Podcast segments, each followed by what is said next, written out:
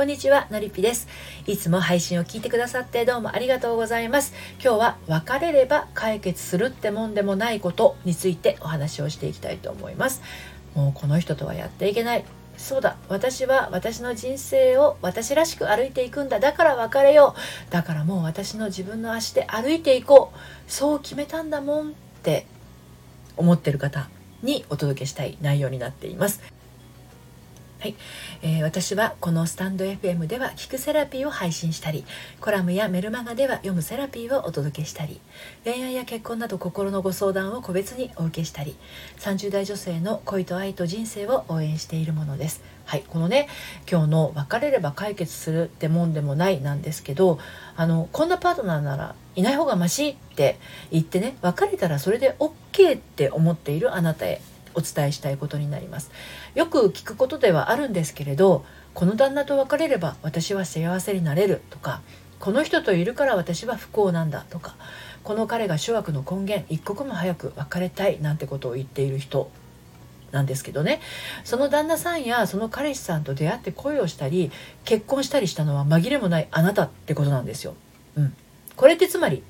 あなたがたとえその人と別れたとしてもまたそういう人を選んでしまう可能性があるってことなんですよね。別れれば済むっていう問題でもなかったりします。はい、えー、今日の内容はですね私の公式サイトのコラムでも綴っていますので読んでみたいなという方は概要欄のリンクから読んでみてください。今日も3つに分けてお話をしていきたいと思います。1つ目がその人を選んだのには理由があるんです。2つ目が自分が選ぶ目はいつでも間違いない。はい、3つ目がじ、えー、信頼関係を真っ先に築くべき相手は誰？はい。この3つに分けてお届けしていきますね。まず1つ目のその人を選んだのには理由があるんです。なんですがもうああもう最悪ってね。この人と別れさえすれば私はもっと幸せになれるはず。憎らしくて悔しくて大嫌いでイライラするってまあそんな気持ちになることってありますよね。うん、わかりますわかります。うん、だからもう一刻も早く別れてしまいたいっていうのもすごくよくわかります。でもね、本当にその人と別れたら幸せになれるのでしょうか。はい。いやもちろんその人そのものから発せられていたイライラの根源からは解放されるとは思いますよ。うん、でもこれから先新しくあの出会うパートナーと幸せになれるのかっていうことなんですよ。今日私がねお伝えしたいのは別れるのは簡単。でもその人を選んだのは自分っていうことを忘れて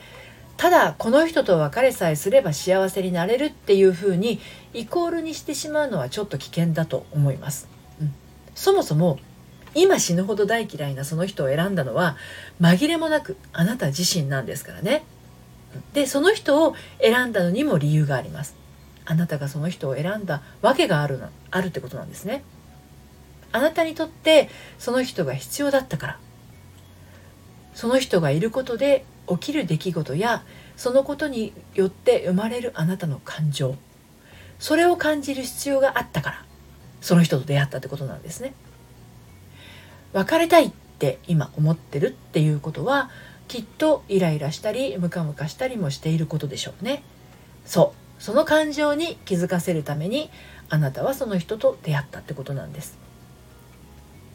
そしてそのイライラやムカムカはあなたが自分で抑圧していることがあることに気づかせるために潜在意識がね潜在意識がですねどうよこれと連れてきてくれた者たちだったりするわけなんですね。はい、で2つ目の自分が選ぶ目はいつでも間違いないなんですけど私は男を見る目がないっていう人がいます。でもそういう人は男を見る目がないっていうよりは自分に気づけていないってことなんですね傷つくような恋ばかり繰り返したり人を傷つけるような付き合い方ばかりしてしまうとしたらあなたそれ自分の生き方としてちょっと危険な方向に行ってるよっていうのをその恋を使って示してくれてるんですよ。誰が？っていうとあなたの心の奥に存在している本当のあなたかです。だってそうでもしないとあなたは気づいてくれないでしょう。その行動をやめてくれないでしょう。なんかイライラするななんかムカムカするなっていう感情がその答えです。自分の気持ちに嘘をついてるからイライラしたりムカムカすることが起こるんです。今見ないふりしてるよね。あなた本当はこう思ってるでしょっていうことを目の前に突き出してくるんですよ。これは恋愛だけではなくてあらゆる人間関係でも起こります、はい、で最後に信頼関係を真っ先に築くべきは気づくべき相手は誰っていうことなんですけどもうこれはね言わずもがなであなた自身なんですね。自分自身と仲良くできてない人は本当に仲良くしたい人と仲良くなれません。イライラしたりムカムカしたりだけではなくて気づけばあなたのことをいいように利用してきたり見下したりあなたから大切なものを奪ったりする人に振り回されてしまいます。そういう時怒れないっていうことも原因としてよくあります。怒ってはいけない。怒ったら負けだ。と教わっていなくてもなんか怒ってしまう自分を認めることができません。意地悪されても笑っていたりけなされても言葉を飲み込んだり嫌なことをされても我慢してしまったり。今お付き合いしている人と別れるっていうことはその人との関係の中でのイライラやムカムカは消えるでしょう。ただこれから先のあなた自身が根本的に肝心なことに気づいていなければ